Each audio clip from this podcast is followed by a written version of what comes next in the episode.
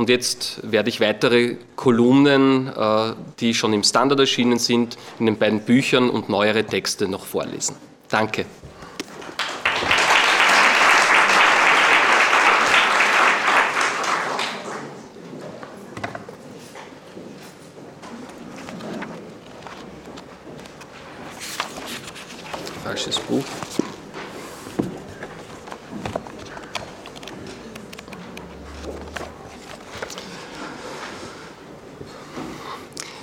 Hier ein kleiner Sprachführer, der erklärt, was der Inländer alles meinen kann, wenn er sich dadaistisch ausdrückt, um keine unnötigen Worte zu verlieren.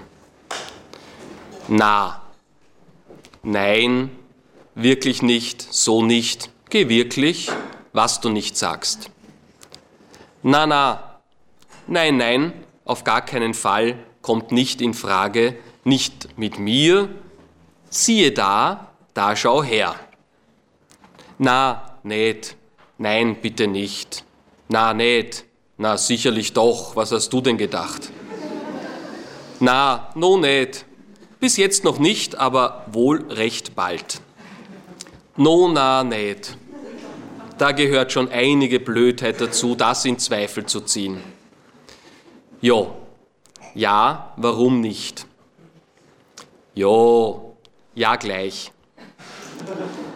Jo, jo. Ja, natürlich, du hast recht, ist schon gut und sonst bist du gesund, reg dich nicht auf, so ist das Leben. Na ja, danke, es geht so nicht besonders, kommt darauf an, weiß ich noch nicht. Na ja, na, beinahe ja. Na ja, na nicht, aber eigentlich doch nicht. Jo eh, na sicher, eh klar, weiß ich ohnehin. Jo, eh nicht, hatte ich nie vor. Na, eh nicht, hatte ich auch nie vor. So, danke, das war's.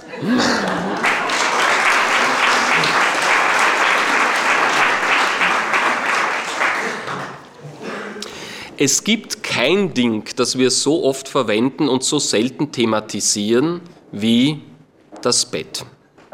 Meist kommt es nur durch diese 0,05% randzweckdienlicher Benutzung ins Gerede, wenn es darum geht, wer mit wem drinnen war, wobei hier obendrein sehr schlampig mit der Wahrheit umgegangen wird, weil viele dieser sogenannten Bettgeschichten auf dem Teppich stattfinden oder ins Bad oder in die Kammer ausgelagert werden. Bei Betten unterscheidet man wie im Fußball den Heimvorteil von der Mühsal der Auswärtsbegegnung.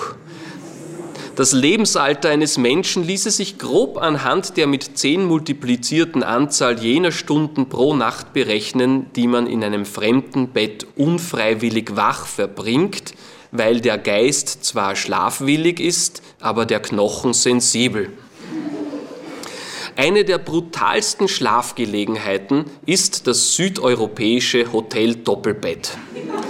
Seine Schikanen, ein zu dünnes Leintuch für zwei, darüber eine zu dicke Decke für zwei und der adriatisch-iberische Knackwurst- oder Ciabatta-Polster, Genickbrecher der Nationen Italien, Griechenland, Spanien und Portugal. Eine Nacht als Bauchschläfer mit dem Kopf auf ihm und ein Jahr physiotherapeutisches Training ist zunichte gemacht.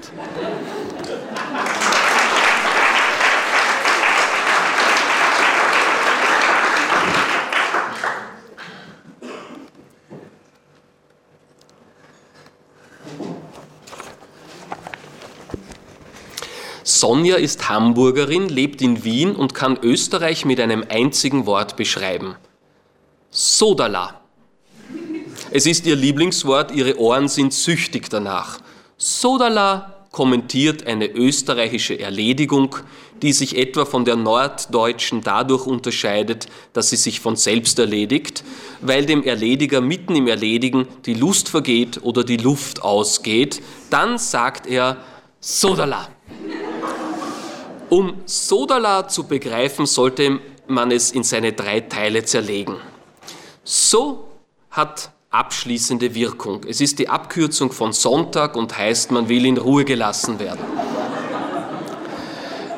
Da hat wegschiebenden Charakter. Es ist die Kurzform von da habt ihr, macht euch den Dreck selber, beschreibt also den gelungenen Abnabelungsprozess von der zu erledigenden Sache.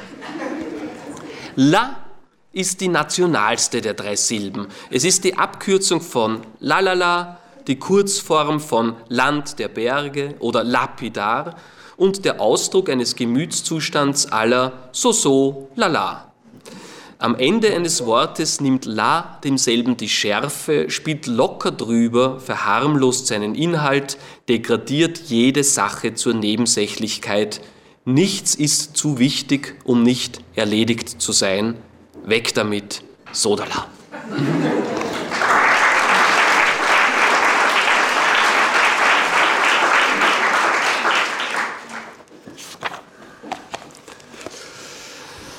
Der Charme der österreichischen Sprache liegt unter anderem in ihrer entwaffnenden Offenheit.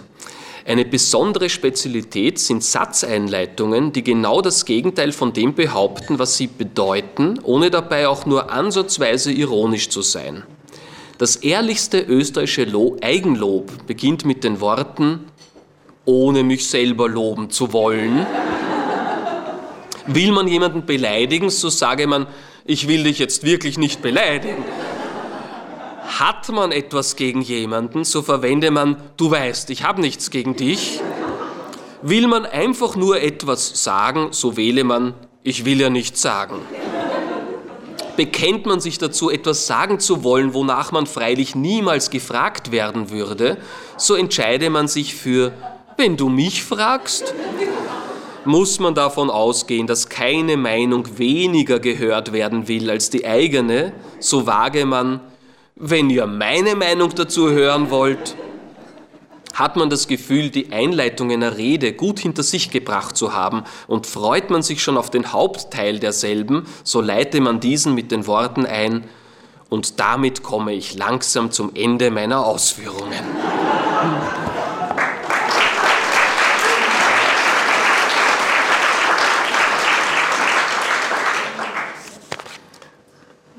Eigentlich habe ich jetzt von einem falschen Zettel gelesen.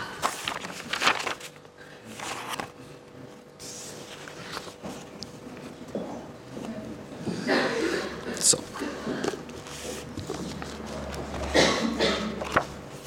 Geht's noch ein bisschen? Ja. Unlängst schwärmte eine Frau Gudrun in einer Kultursendung vom Reiseland Jemen, wo es pauschal noch keinen Tourismus geben soll, nur extrem freundliche Araber. Knapp bevor Millionen Zuschauer Flugtickets in den Jemen buchen konnten, warf die Moderatorin kritisch ein, ist das Land nicht gefährlich? Werden dort nicht immer wieder Frauen entführt? Gudrun freute sich über diese Frage und erwiderte, ja, ja, vor allem Touristinnen. Aber die Geiseln werden an sich gut behandelt und nach dem Urlaub waren immer alle zufrieden.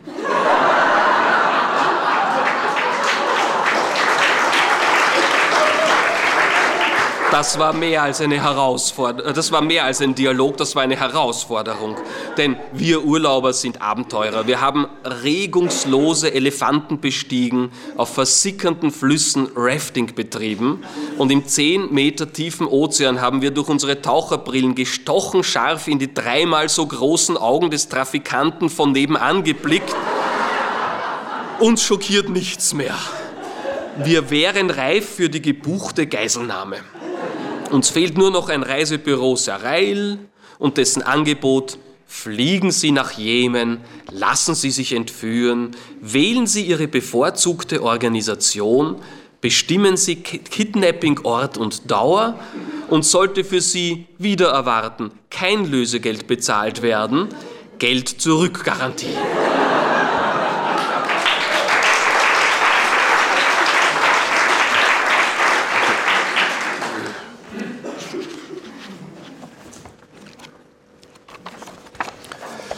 Gestern stand es zwar schon in der Zeitung, aber heute erst begreifen wir, 92 Prozent der österreichischen Männer finden ihr Äußeres schön, gut aussehend, attraktiv. Sollten sich Selbsteinschätzung und Realität überschneiden und sollte der Schein nicht Tag aus Tag ein trügen, schließen wir, nur 8% der männlichen Österreicher lassen sich in der Öffentlichkeit blicken.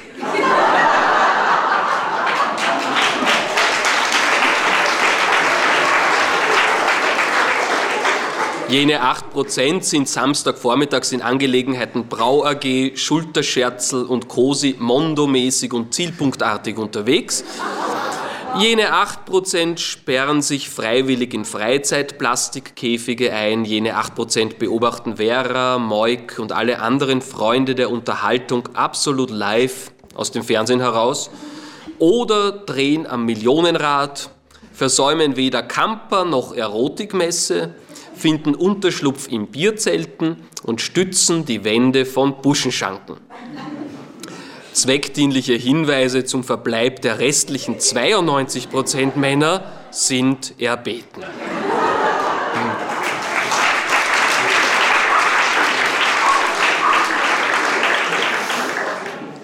Schöne Männer Teil 2.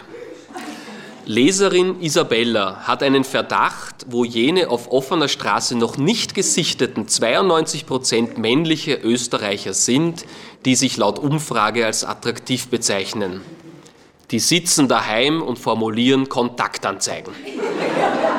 Man liest ja auch, gut aussehender Mann in den besten Jahren sucht bestaussehende Frau mit gut 20 Jahren weniger und ähnliches. Leser Manfred verteidigt den Austromann als an sich nicht so hässlich, nur schrecklich hergerichtet. Wir befürchten eine Mischung aus beiden. Manfred mutmaßt, die Österreicher haben keinen Geschmack. Wir argwöhnen, wenn es nur keiner wäre. Weitere Reaktionen, es genügt, wenn ein Mann seiner Frau gefällt. Richtig, das würde genügen. Und es kommt auf die inneren Werte an. Cholesterin, Blutdruck, Lunge, Leber. Okay, im direkten Vergleich sind die Österreicher äußerlich schön.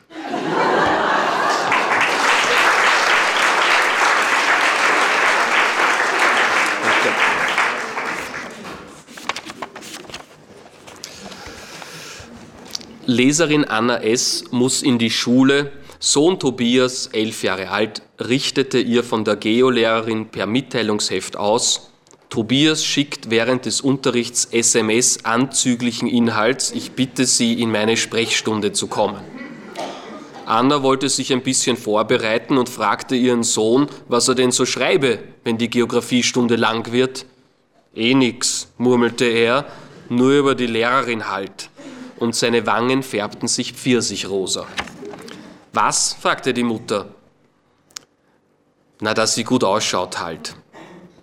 Was heißt gut ausschauen? Na, dass sie hübsch ist halt. Hast du hübsch geschrieben? Nein. Sondern sexy. Sexy, kreischte die Mama. Mega sexy. Er räusperte sich. Ultra mega sexy. Okay, auch schon egal, er schrieb, die Geotante ist ein ultra mega sexy Hexi. Bist du wahnsinnig? fragte die Mutter. Es stimmt aber, trotzte der Sohn. Was für eine aufgeklärte, reife Jugend. Wir hatten stumpfsinnig Papierflieger gebastelt, U-Hackerln verschossen und uns mit Plastikröhrlen beflötzt.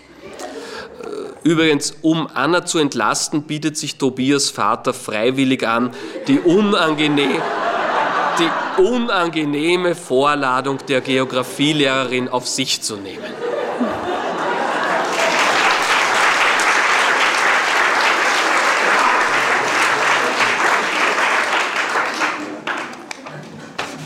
Jetzt baue ich noch ein paar neuere Texte ein, aber wir kommen dann langsam zum Ende meiner Ausführungen.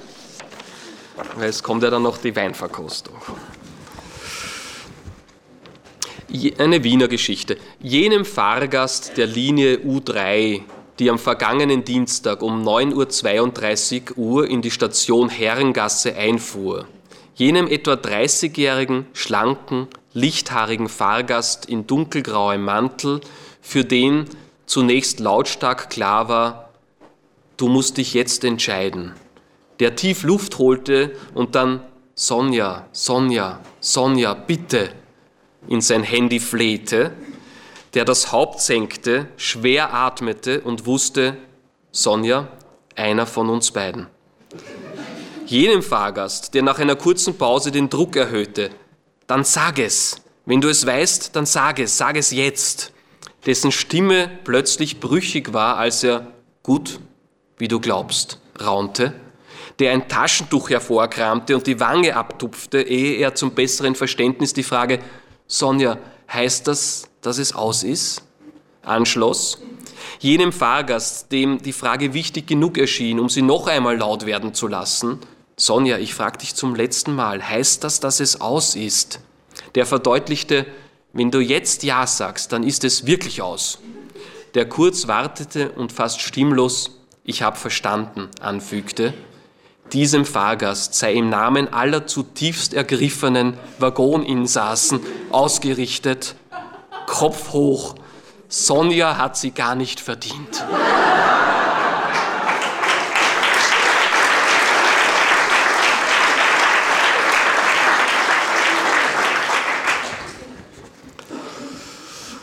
Im Banne des zeitgenössischen Kraftausdrucks Schwerarbeiterregelung wollen wir gerade wissen, wer schwer arbeitet und wer nicht. Nie fällt die Bezeichnung Leichtarbeit, denn Arbeit ist Arbeit und spottet jeder Form der Leichtigkeit. Selbst Schmetterlingszüchter können gehörig ins Schwitzen geraten. Seit der Kindheit unterscheiden wir Arbeiter von Angestellten. Die naive Bauchpädagogik lehrte uns, Wer was lernt, muss nichts arbeiten, denn der wird einmal der Chef von denen, die arbeiten müssen, weil sie nichts gelernt haben. Das führte dazu, dass Betriebe nur noch aus Chefs bestanden, ehe sie in Konkurs gingen. Wer was gelernt hatte und dennoch kein Chef wurde, ließ sich anstellen. Schon die Formulierung verriet trotzige Passivität. Jüngst hat das Höchstgericht erstmals beurteilt, ob heimische Fußballer Arbeiter oder Angestellte sind. Mit freiem Auge vermeinten wir stets zu erkennen, Angestellte. Sparen wir uns Details, wie sich das Team etwa beim 0 zu 9 gegen Spanien angestellt hatte. Nun aber wurde entschieden, Fußballer sind Arbeiter. Denn, Zitat, die manuellen, die manuellen Fähigkeiten stehen im Vordergrund. Handarbeiter? Viel verstehen sie ja nicht vom Fußball, die Höchstrichter.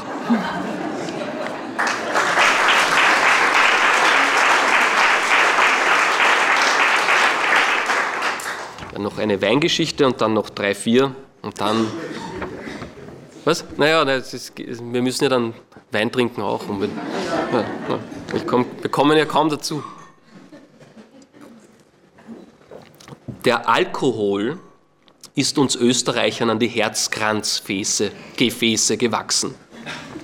Wir scheuen keinen Aufwand, ihn uns schön zu trinken. Wein gilt als Medizin, die mit steigender Dosis immer alkoholverträglicher wird. Ein Schnapsal für die Verdauung hat noch nie geschadet. In langen Nächten verdauen wir alle paar Minuten und am Tag danach begrüßt uns bereits das Reparaturseidel oder Krügerl bei komplexeren Reparaturarbeiten. Der Winzersprache hat sich auf dem boomenden Gebiete der akademischen Weinverkostung jüngst ein wundersamer Ausdruck entlehnt, der seine Wirkung bei uns Konsumenten nicht verfehlt. Er heißt zurücktrinken und bedeutet in der Weinwissenschaft, man kann sich tatsächlich nicht nur nach vorne trinken, bis man umfällt, sondern knapp davor auch wieder zurück. Und das geht so. Wir beginnen mit jungen Weinen, übersiedeln zu kräftigeren, unterziehen uns hochprozentigen Ölungen, machen ungehemmt weiter, bis wir Rot nicht mehr von Weiß unterscheiden können. Ja, und dann trinken wir uns mit leichten Weinen schön langsam wieder zurück, bis wir nüchtern sind. Danach könnten wir aufhören. Man muss uns nur noch erklären, warum wir das sollten.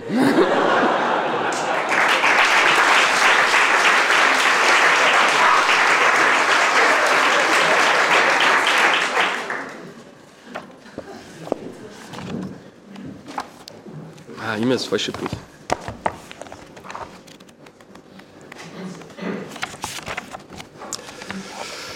Wir schauen Teil 1. Der Brite Lux, der Deutsche guckt, der Österreicher schaut. Danke für das Wort, wir brauchen es. Der Österreicher schaut, wenn der Tag lang ist, und durch Schauen wird er auch nicht kürzer.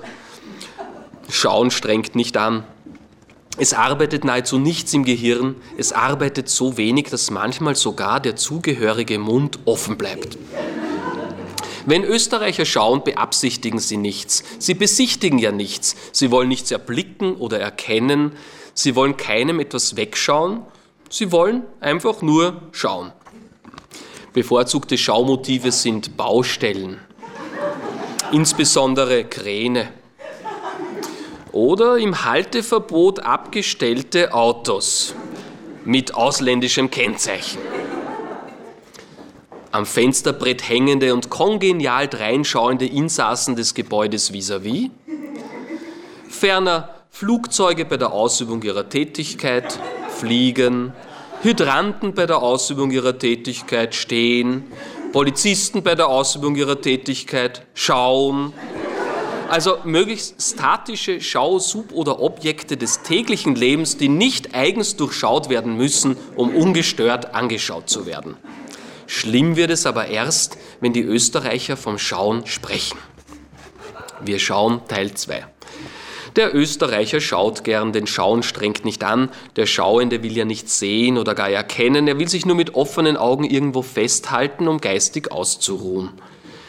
Noch lieber und öfter als er schaut, kündigt der Österreicher sein Schauen an. Er sagt, schau mal. Es ist dies die höchste Steigerungsstufe österreichischer Unverbindlichkeit. Sie deutet an, ich werde mich darum kümmern und sie bedeutet, ich werde mich nicht darum kümmern. Um letzte Zweifel zu zerstreuen, sagt man auch gern, schau mal mal. Es bedeutet, wenn ich mich einmal nicht darum kümmere, werde ich mich nie darum kümmern. Wem werden wir schauen? Ich werde erst später beginnen, mich nicht darum zu kümmern. Und werden wir schon schauen. Ich kann gar nicht früh genug beginnen, mich nicht darum zu kümmern. Wem das noch immer nicht eindeutig genug ist, der wähle, schauen wir mal, dann werden wir schon sehen.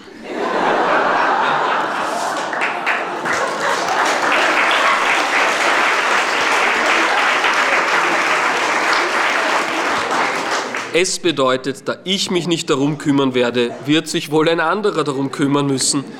Dem anderen bleibt zur Klarstellung dann nur noch, werden wir mal sehen, dann werden wir schon schauen.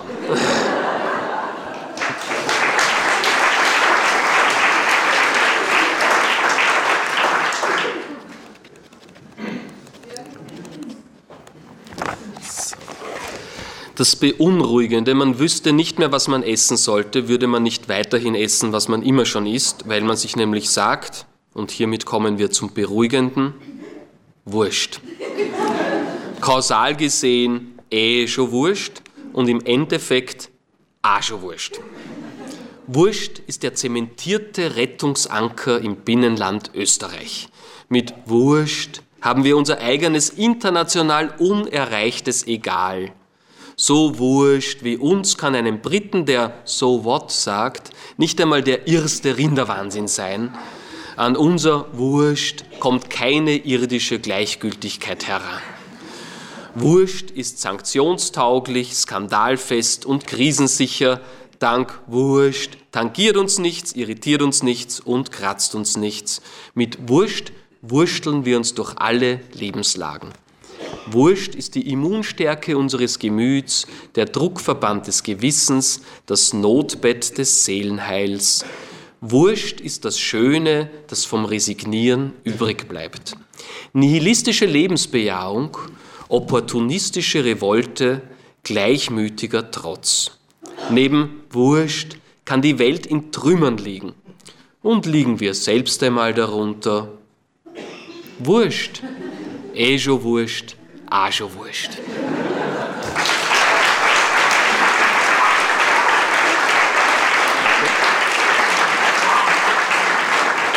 So, zwei abschließende habe ich noch anzubieten. Das eine ist dieses. weil es eh schon wurscht ist. Ne? Auch schon wurscht. Jetzt ist es auch schon wurscht, oder? Erstens, Kollege P. erzählt uns von einer Bekannten, die vor Weihnachten in der U-Bahn folgende pädagogisch aufwühlende Szene erlebt haben will und bis Juni nicht aufhören konnte, sie weiterzureichen. Kind, wohin fahren wir? Mama, zur Oma. Kind, mag aber nicht zur Oma. Mama, warum nicht? Kind, die Oma ist Arsch. Mama, psst. Kind lauter, die Oma ist Arsch. Mama, psst. Kind noch lauter, die Oma ist Arsch. Unruhe unter den Fahrgästen. Kind schreit, die Oma ist Arsch. Mama, wenn du nicht sofort still bist, wird dir das Christkind heuer was scheißen.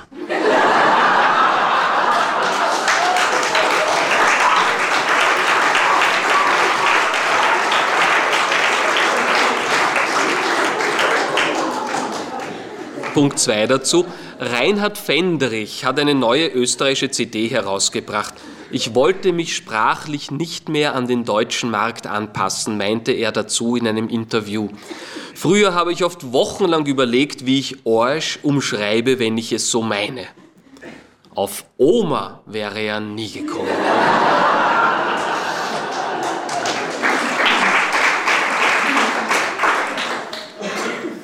Und zum Abschluss etwas der Jahreszeit angepasstes. Kürbishysterie. Ein bisschen Trost jetzt für all jene, die das Gefühl haben, sie werden in ihrer Bedeutung für die Menschheit unterschätzt. Halten Sie durch, machen Sie weiter wie immer, denn irgendwann kann es Ihnen ergehen wie der weltgrößten Beere. Wir kennen den Kürbis, seit es uns gibt. Herbst 1950, er liegt auf den Feldern. Herbst 1960, noch immer. Herbst 1970, gelb, aber uninteressant. Herbst 1980, ein Blutzer neben dem anderen, aber wozu? Herbst 1990, Halloween erreicht uns und adoptiert ihn. Er wird vor allem für das geschätzt, was man ihm herausschneidet. 2000, Halloween bricht seuchenartig aus wie einst der Fasching. Der Kürbis wird zum Statussymbol österreichischer allerheiligen Glückseligkeit. Herbst 2003. Kürbishysterie. Rote, gelbe, grüne, orange, allerorts in jedem Garten, auf jedem Tisch, in jeder Suppe, in jeder Auslage. Küchen werden speisekürbisgerecht umgebaut. Täglich kann man fünf Sorten mehr essen als noch am Vortag. Der Rest ersetzt gnadenlos alles, was sich wohin legen lässt, als wäre Design nie gewesen. Noch beglückt der Kürbis den Österreicher, bald wächst er über ihn hinaus, am Ende kehrt er nach Amerika zurück und wird Gouverneur.